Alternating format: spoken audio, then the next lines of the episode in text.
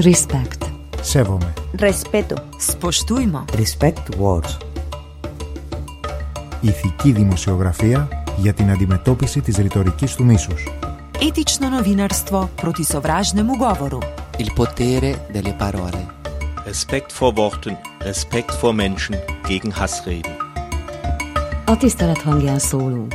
Riportok, interjúk, tudósítások a gyűlöletbeszéd ellen. Mi becsüljük a másikat. Respect. La onda local de Andalucía contra los discursos de odio. Más or ogle? Iristorach de ethical i gcuine kainte fuha. Ethical journalism against hate speech. Respect words. Respect words. Respect words. Respect words.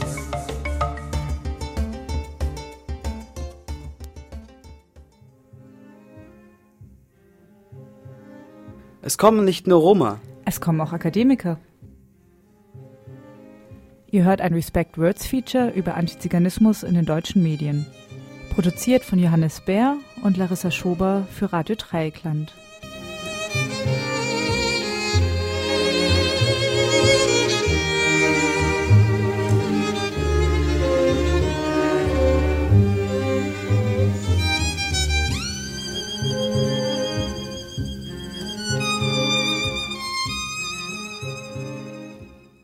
Markus Endt arbeitet als freier Politologe. Er hat 2014 im Auftrag des Zentralrats Deutscher Sinti und Roma eine Studie über Antiziganismus in der deutschen Öffentlichkeit verfasst. Was bedeutet Antiziganismus denn eigentlich? Antiziganismus ist ja eine Art Fachbegriff, der gebildet wurde äh, in Deutschland so in den 80ern und der bezeichnet sowohl die, ja, die ideologische Vorstellung eines Fremdbildes des vermeintlichen Zigeuners.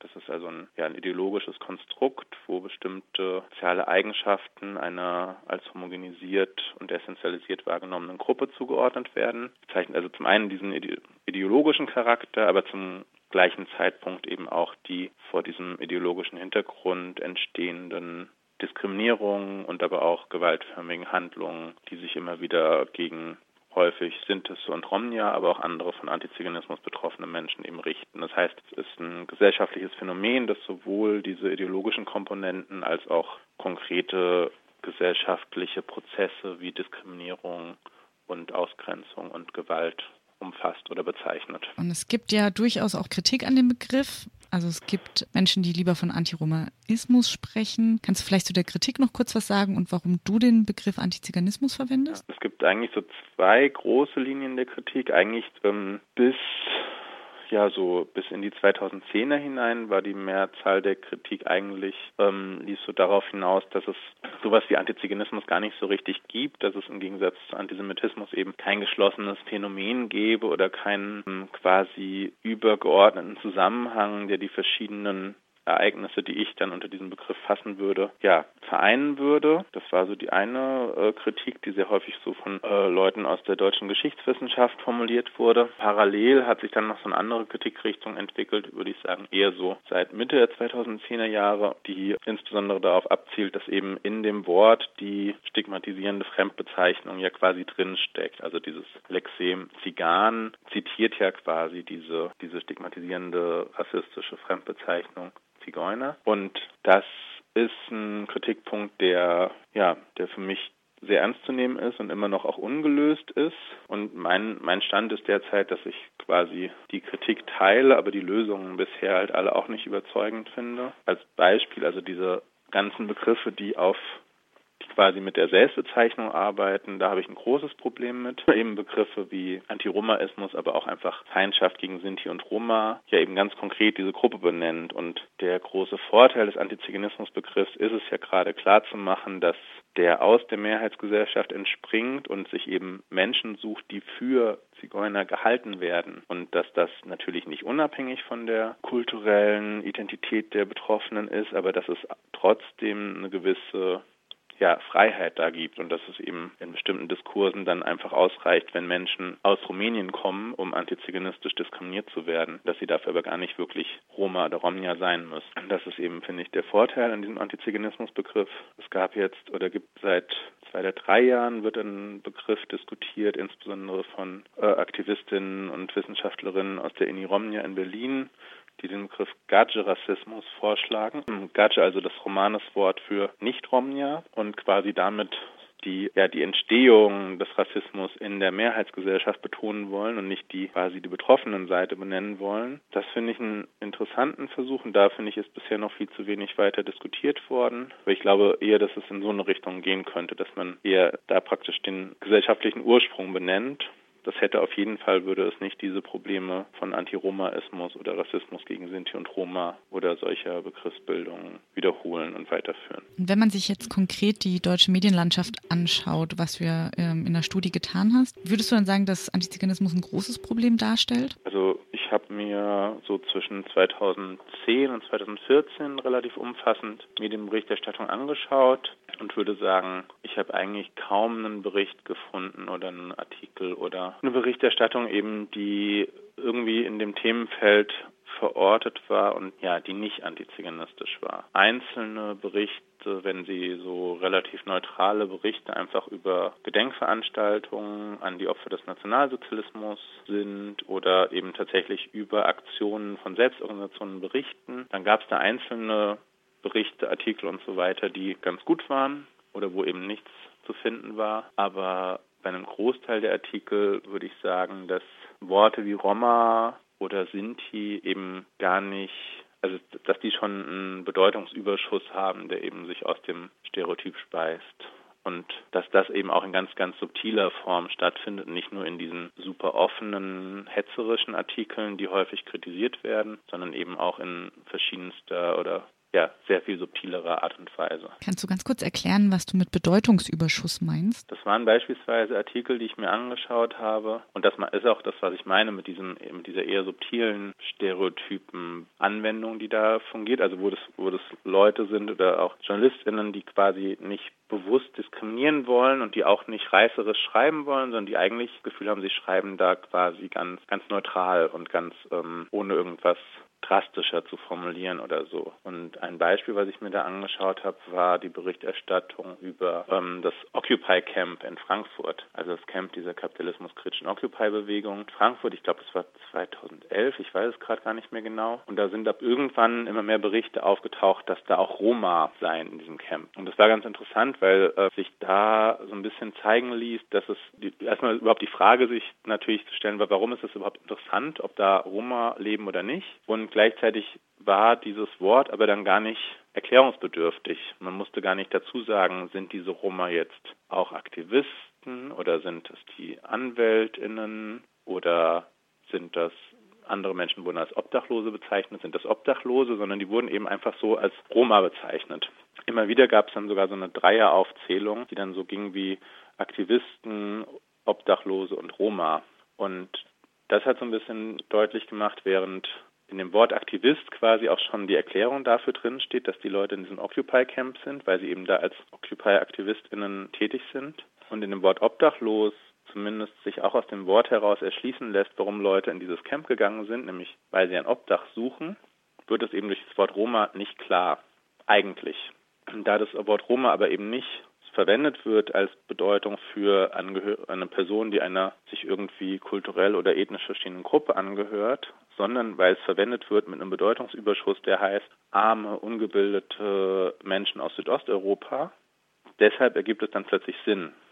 Und deshalb fällt es quasi in, ähnlichen, äh, in ein ähnliches Wortfeld wie eben auch obdachlos. Und man braucht es aber nicht dazu sagen. Es steht an, an ein oder zweimal habe ich eine Formulierung gefunden, die dann war, in einem Camp lebten so und so viele Obdachlose, darunter so und so viele Roma, was ich sozusagen für die bessere Formulierung halten würde, wobei da immer noch fragwürdig ist, warum es überhaupt wichtig ist, dass da Roma drunter waren. Und ähm, in dem Moment, wo aber diese Doppelung ist, Obdachlose und Roma, fragt man sich halt, was denn eigentlich der Unterschied ist und ob diese Roma nicht obdachlos.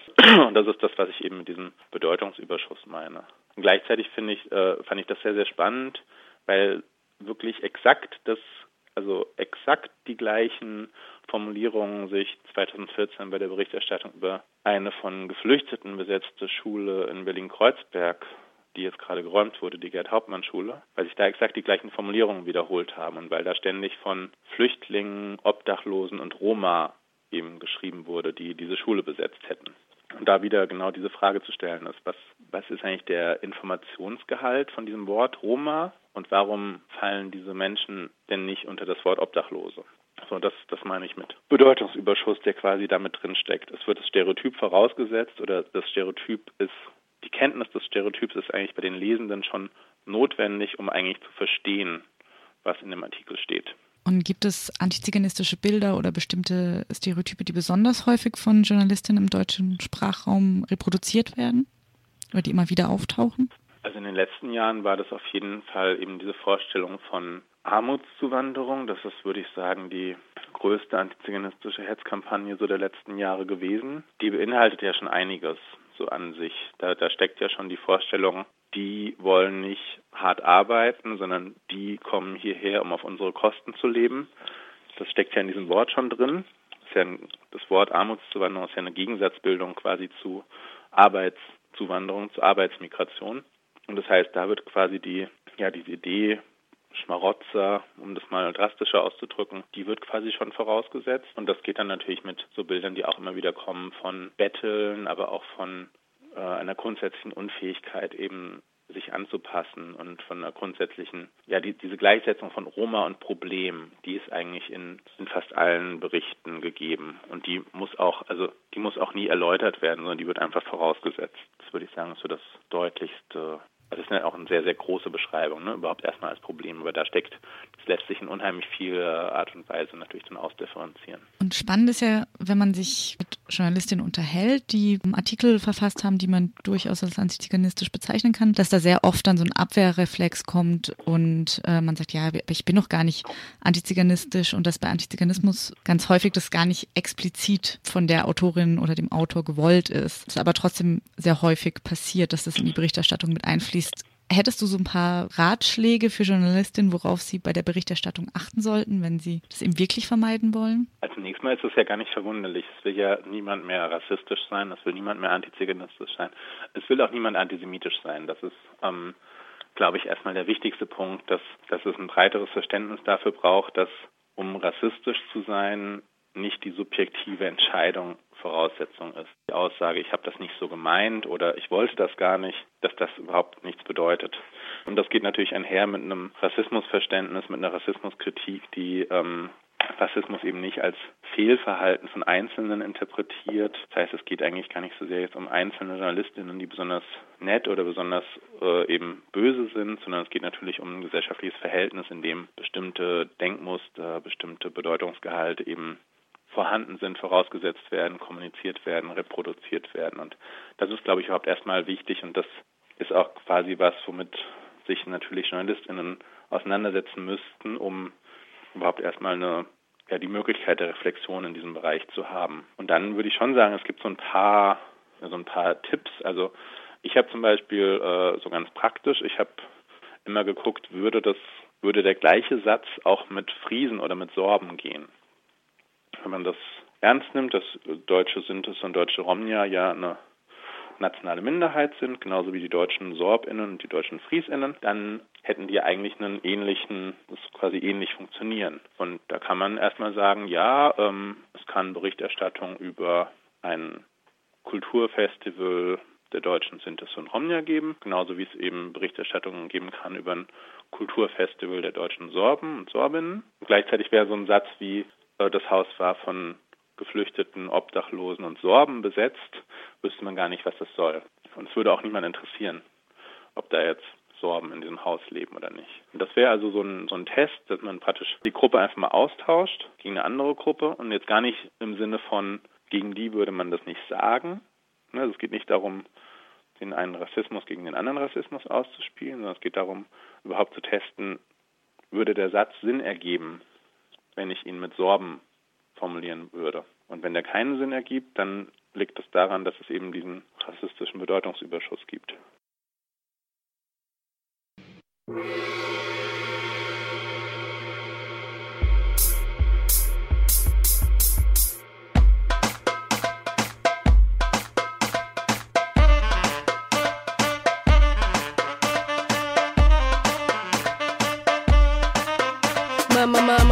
Minch Panther, ditut na halto e minche Minch Panther, e shukar zura litar E hol pavardi, moro da ne gađe si maj but parvale, mangen se love Sa za peske, se za peske, odoleski amen Las, tas, čoras, te natuljom paron Saga čilove i mas, a kana Minch Panther Kaj paraven lengi bul, nije šuđera Slaso amen, kogo vapenda, kasta vele sa Kogo vapenda, kas ne kanče, koni gokola un Umpre, amen, tele Minch Panther, huten, huten, maš karpe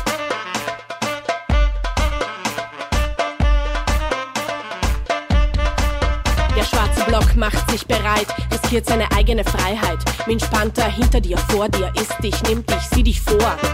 Brennen soll die Kluft, brennen soll die Kluft. Miss Austria ist der raffiniertes Eisen und Co. Eure Scheißkrise, wenn interessiert, ab ins Klo. Verliert keine Zeit, wir sind kurz davor. Minch Panther attackiert, durchbricht das goldene Tor. Minch Panther, wer hat noch nicht genug? Minch Panther, ne gefährliche Brut, ihnen kocht das Blut. Sie attackieren jetzt, alle Bankfilialen werden besetzt. Minch Panther, wer hat noch nicht genug? Minch Panther, ne gefährliche Brut, ihnen kocht das Blut. Sie attackieren jetzt, alle Bankfilialen werden besetzt.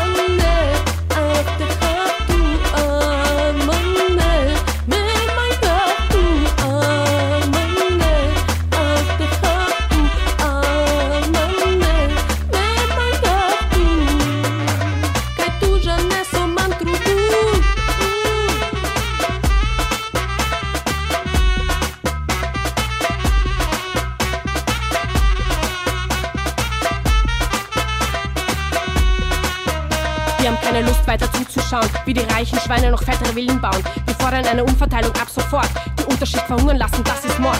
Die, die zu viel haben, sollen nicht geizen. Wollt ihr wirklich mit entspannter reizen? Betteln zu verbieten ist nicht gerade originell, damit macht ihr arme Leute auch noch kriminell. So steht es im Gesetz geschrieben. Diese Leute gehören alle vertrieben.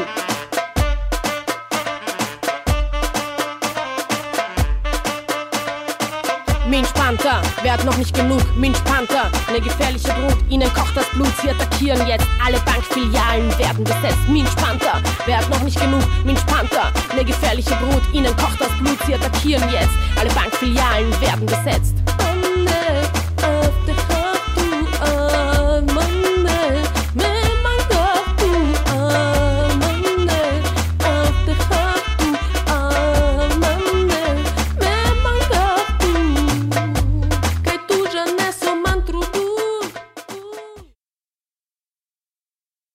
Vom 21. bis 23. Februar 2018 findet in Berlin die Konferenz über Antiziganismus im Film statt.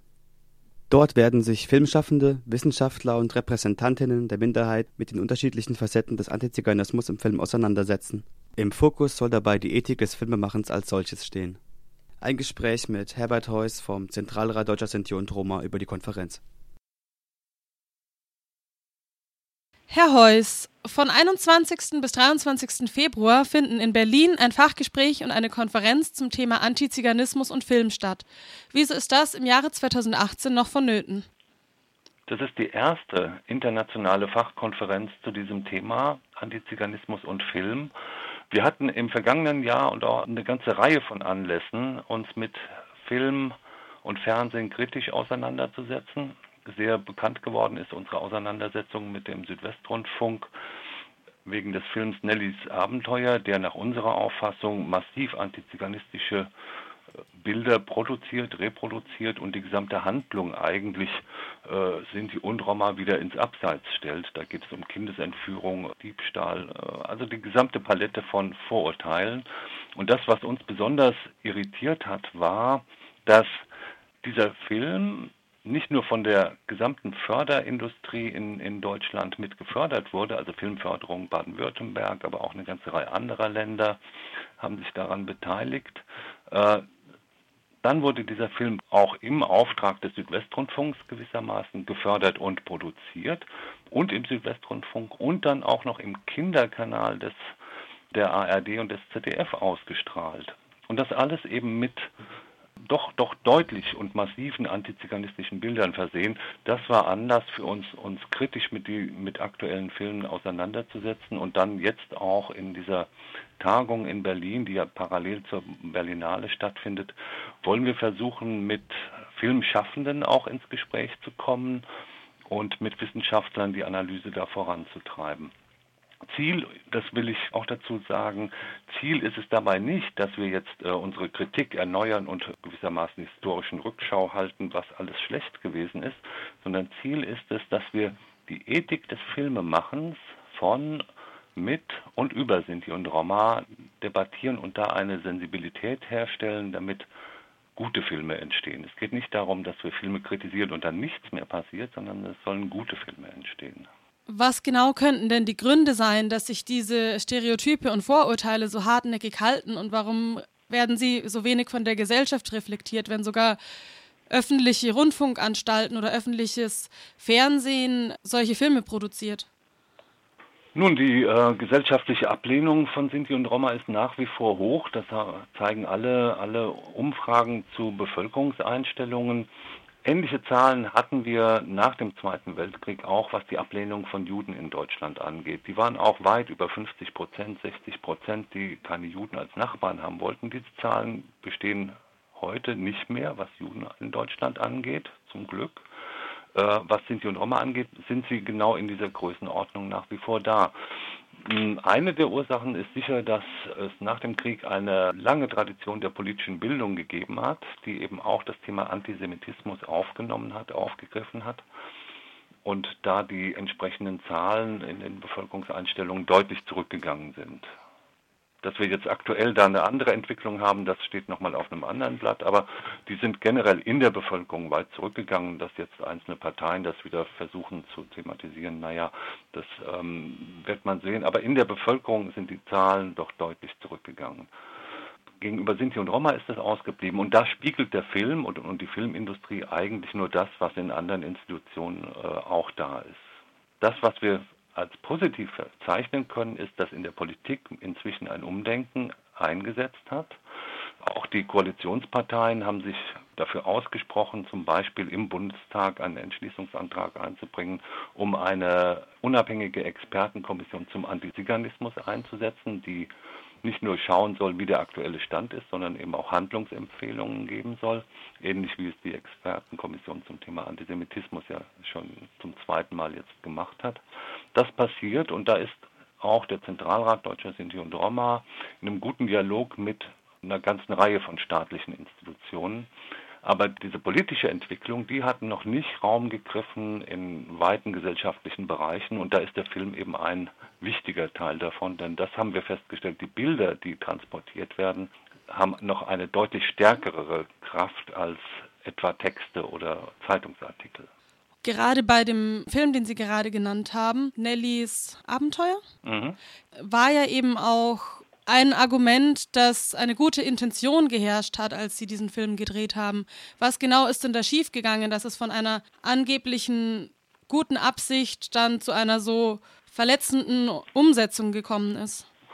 Was die gute Absicht angeht, das kann ich nicht so wirklich beurteilen. Ich, ich unterstelle das mal, dass das gut gemeint war, aber das Gegenteil von gut ist ja bekanntlich gut gemeint. Das, was schiefgegangen ist, waren nicht einzelne Szenen oder einzelne Bilder, sondern die gesamte Handlung. Das gesamte Drehbuch war aufgebaut auf einer, wie, wie das da genannt wurde, auf einer Fallhöhe, das heißt einer, einer Spannung zwischen einem deutschen Mittelstandskind, Nelly, das nach Rumänien kommt und dort auf Fremde trifft. Und diese Fremden, das mussten nun äh, Roma sein und diese Fremden mussten auch noch zumindest am Rande der Gesellschaft stehen und sie mussten auch ein bisschen kriminell, nicht ein bisschen, sie mussten kriminell sein, um diese, diese, diese Spannung zwischen deutschem Mittelstand und Fremden wirklich herzustellen. Warum das so sein musste, da kann man wirklich lange drüber nachdenken, denn natürlich hätte die Heldin auch auf einen Kind aus einer Professorenfamilie treffen können oder aus einer Unternehmerfamilie, die es in Rumänien auch gibt und die Roma sind und das auch ganz, ganz offen sagen. Das ist ja nicht so, dass es nur, nur irgendwelche Dörfer in den Karpaten gibt, wo Roma wohnen. Es gibt Roma in Sibiu selbst, es gibt Roma in allen großen Städten und es gibt eine, gerade in Rumänien eine breite Schicht von Intellektuellen und Akademikern. Warum, warum diese Option nicht gewählt wurde?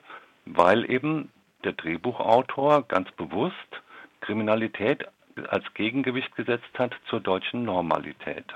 Und das fanden wir dann wirklich nicht akzeptabel. Es ist sehr bedauerlich, dass der Südwestrundfunk trotzdem die, diesen Film ausgestrahlt hat. Auch der Kinderkanal hat ihn ausgestrahlt, der Südwestfunk mit einer anschließenden Diskussion. Wir sind inzwischen mit dem Südwestfunk und äh, mehr noch auch mit dem Kinderkanal im Gespräch, im Dialog. Und der Kinderkanal will im laufenden Jahr sich wirklich sehr viel Zeit nehmen, um das Thema zu recherchieren und dann auch neue Beiträge dazu zu entwickeln, die nicht in diese altbekannten Klischees reingehen. Das wird auch für den Zentralrat Deutscher Sinti und Roma eine interessante Erfahrung werden. Und ich glaube, dass dafür auch diese Tagung in Berlin einen sehr guten Anlass gibt, für uns selbst auch nachzudenken, wie wir mit Bildern von der Minderheit umgehen und wie man damit Filme machen kann. Finden Sie es denn dann sinnvoll, wenn Nichtangehörige dieser Minderheit die Minderheit darstellen? Ich weiß, dass diese Frage von, von einigen Roma-Aktivisten auch gestellt wird. Wir werden sicher keinen ARIA-Nachweis von irgendwem verlangen und wir werden sicher keine Unterschiede machen. Ein guter Film ist ein guter Film, ein guter Schauspieler ist ein guter Schauspieler. Und wenn wir sagen würden, nur Roma dürfen Roma darstellen und nur Sinti dürfen Sinti darstellen, dann würden, würden wir als nächstes wahrscheinlich auch zustimmen müssen, nur Deutsche dürfen Deutsche darstellen. Also das wäre eine Form von Denken, die wir grundsätzlich und vollkommen ablehnen. Also das ist eine Debatte, die wir auf der Ebene nicht führen brauchen. Könnten Sie noch einmal genau das Ziel der Konferenz zusammenfassen in ein paar Worten? Das Ziel, also unser Ziel ist es erstens, den in den Dialog mit Filmschaffenden zu treten, mit Leuten, die direkt auch Filme machen wollen oder Filmeförderer. Wir haben die ganzen Filmförderer natürlich aus Deutschland eingeladen, aus den Bundesländern. Und wir wollen mit Wissenschaftlern debattieren, was diese Spannung zwischen Norm und Antinorm zwischen der Mehrheit und der vermeintlichen Minderheit, dem, dem Bild von der Minderheit ausmacht, das immer wieder produziert wird, obwohl gleichzeitig, und das muss man ja dazu immer sagen, der große Teil der Deutschen Sinti und Roma und ein großer Teil der, der Migranten aus dem ehemaligen Jugoslawien und aus den anderen südosteuropäischen Ländern in Deutschland leben, ohne überhaupt aufzufallen. Ein Großteil der Migranten aus der Türkei sind inzwischen in der, ich weiß nicht wievielten Generation, dritte oder vierte hier in Deutschland, die sind inzwischen deutsche Staatsbürger und ein großer Teil von denen sind Roma, völlig unbekannt. Dasselbe gilt für die Gastarbeiter, die in den 70er Jahren aus Jugoslawien kamen. Ein Großteil von denen Roma, die völlig assimiliert inzwischen in Deutschland leben. Die dritte Generation geht an die Universitäten. Das weiß kaum jemand, dass es sich um Roma handelt. Intern wird das noch natürlich gepflegt, aber nach außen hin ist das, taucht das wenig auf. Und dieses Bewusstsein, dass auf der einen Seite wir so ein Bild von einer Minderheit immer wieder konstruiert bekommen, das letzten Endes zur Disziplinierung der gesamten Gesellschaft dient, weil wenn man sich nicht anständig benimmt, dann wird man wie ein Zigeuner behandelt. Und dem, was die tatsächliche Lage der, der Minderheit ist, diese Spannung zu debattieren und aufzulösen, das, glaube ich, ist unser Anliegen bei dieser Tagung.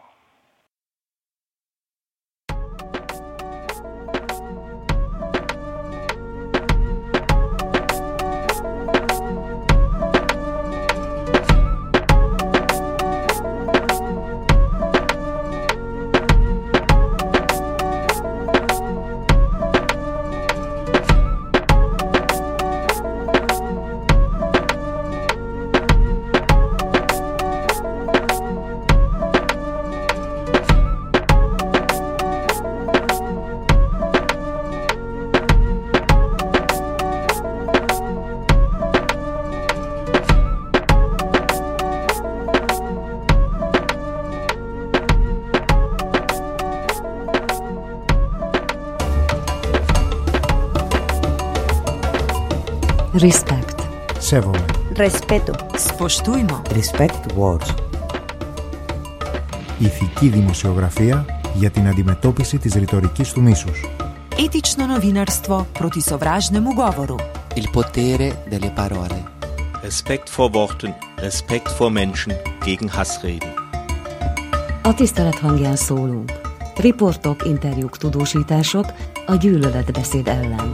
Mi becsüljük a másikat. Respect.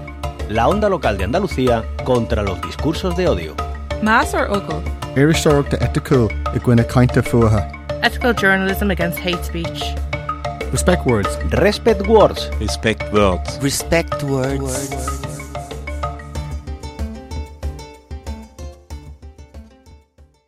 Das Projekt Respect Words wird durch das Rights, Equality and Citizenship Program der Europäischen Union finanziert. Респект. Севоме. Респето. Споштујмо. Респект Words.